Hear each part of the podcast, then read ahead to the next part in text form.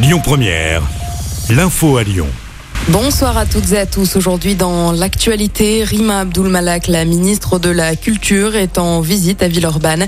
Elle a assisté à Boulmachin, un spectacle signé Royal de Luxe. Ce week-end, le centre-ville de Villeurbanne sera au rythme des animations et spectacles de rue en marge du spectacle de Boulmachin. La ministre de la Culture s'est entretenue avec le maire de Lyon, Grégory Doucet. Elle s'est également rendue à Sciences Po Lyon dans l'après-midi pour échanger avec les étudiants. Le palais de justice évoque en fin de matinée. Un départ de feu a été remarqué au palais de justice dans le 5e arrondissement de Lyon qui est Romain Roland.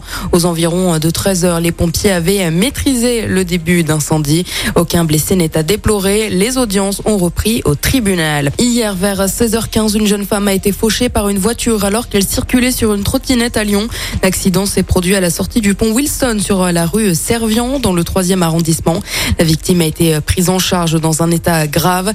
La jeune femme de 25 ans a été transportée à l'hôpital Edouard Herriot. Les circonstances de cette collision ne sont pas encore connues. Une enquête est en cours. Hier après-midi, Arthur Nassiri a vu ses agresseurs présumés être jugés. Le dossier a été renvoyé quatre fois auparavant. Le tribunal judiciaire de Lyon a entendu les différents protagonistes de cette manifestation de décembre 2019 qui avait mal tourné.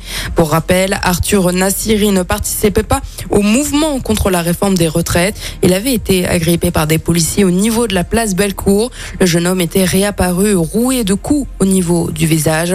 Poursuivi pour violence volontaire par personne dépositaire de l'autorité publique, les deux fonctionnaires de la BAC ont nié les faits. Dix mois de prison avec sursis ont été requis contre les deux policiers.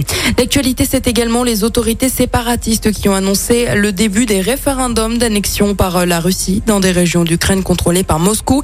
Si le oui l'emporte, la Russie pourra considérer ces territoires comme lui appartenant.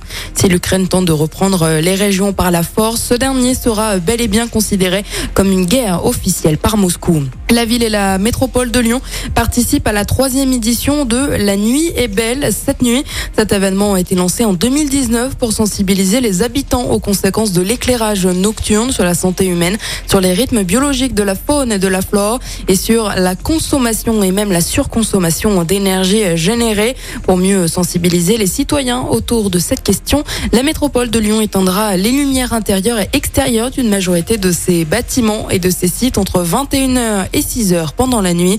Vous êtes également invité à éteindre vos lumières à cette occasion. Écoutez votre radio Lyon Première en direct sur l'application Lyon Première, lyonpremière.fr et bien sûr à Lyon sur 90.2 FM et en DAB+. Lyon Première